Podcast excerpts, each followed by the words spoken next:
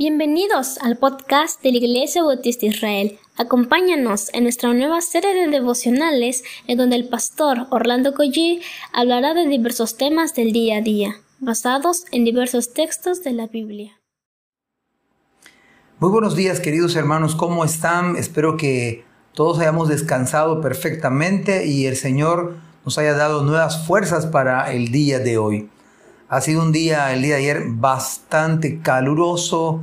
A lo menos los que salimos un rato, el sol estaba muy fuerte, pero gracias a Dios que ya descansamos y que el Señor nos bendiga. ¿Qué les parece si oramos? Padre, gracias porque tenemos que darte gracias porque reconocemos que solo por ti respiramos y nuestro corazón está latiendo, Señor, hasta el día que tú dispongas llevarnos, Señor, a tu presencia. Pero mientras, te pido que des fuerzas a los hermanos en su trabajo, inteligencia. Bendice, Señor, la escuela de los hijos. Bendice, Señor, todo este día maravilloso que has planeado para nosotros, Señor, en tus caminos. En el nombre de Jesús. Amén. Uno de mis himnos favoritos es precisamente el que se llama no sé si así se llama, pero parte de la letra es Jesús es mi rey soberano. Es uno de mis clásicos y pues yo quería compartirles esto. Pero fíjense que en el libro de Mateo, en el Evangelio según Mateo, encontramos al principio una serie de nombres que quizás a algunos de nosotros en un momento dado nos ha parecido no muy atractivo quizá porque no conocemos a todos los que se describen allá en esa lista que es la genealogía de Cristo. Pero para lo que nosotros no es muy atractivo, resulta que para los judíos es bastante importante, es importantísimo. Así que en el día de hoy acompáñame a ver a Cristo como lo que Él es, el Rey. Creo que a veces no estamos tan conscientes de esta gloriosa verdad. No estamos tratando con un funcionario importante o el hombre más poderoso de la tierra. No, no estamos tratando con algo similar. Estamos tratando con el Cordero León, con el Rey. Veamos estos aspectos de esta increíble verdad en estos cinco versículos del capítulo 1 del libro de Mateo. Esta genealogía tiene toda la intención de presentar a Cristo como el verdadero rey de Israel, como el verdadero rey de todo lo que existe, rey por derecho legítimo, por encima de todos los reinos. Pero veamos a continuación estos primeros cinco versículos del capítulo 1. Dice la escritura, libro de la genealogía de Jesucristo, hijo de David, hijo de Abraham.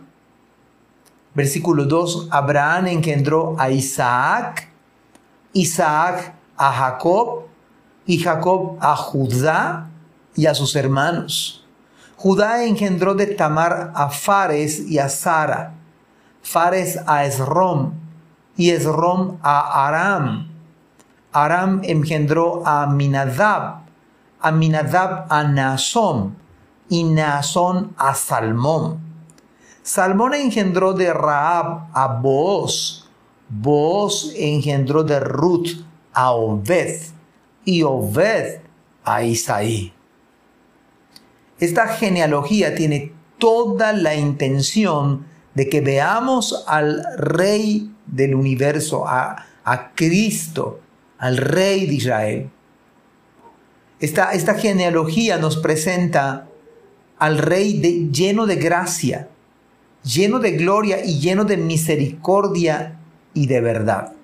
Este Rey que dice la Biblia que es Cristo es totalmente diferente a todos los reyes habidos y por haber. Veamos la gracia de Cristo en esta genealogía, en esta misma lista de nombres que tienen por objeto que veamos la bondad de Dios hacia aquellos que no merecemos este trato maravilloso que nos da nuestro Salvador. Para empezar, la escritura dice, señalando a un personaje que muchos conocemos, dice, libro de la genealogía de Jesucristo, hijo de David, hijo de David. Imagínese la, la primera referencia que da.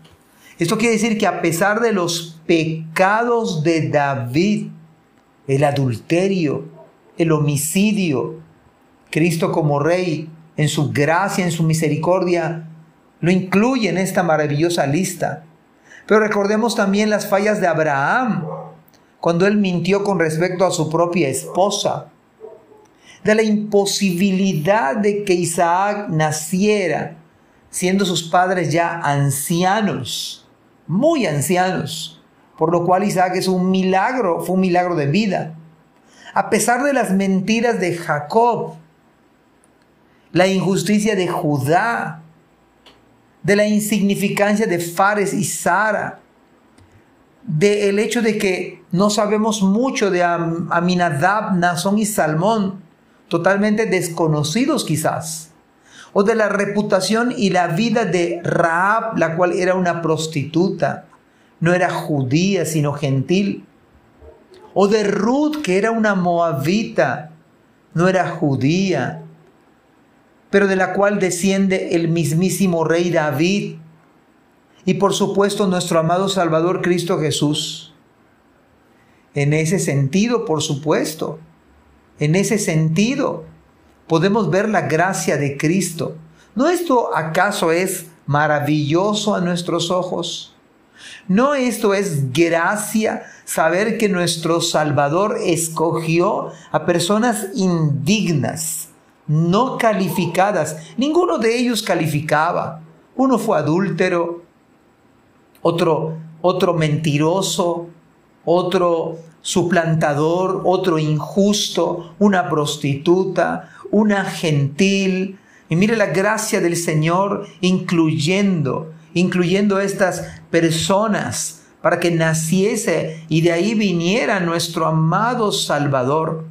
Solo Jesucristo como Rey puede incluirnos en su maravilloso y eterno plan. ¿No acaso es esto asombroso?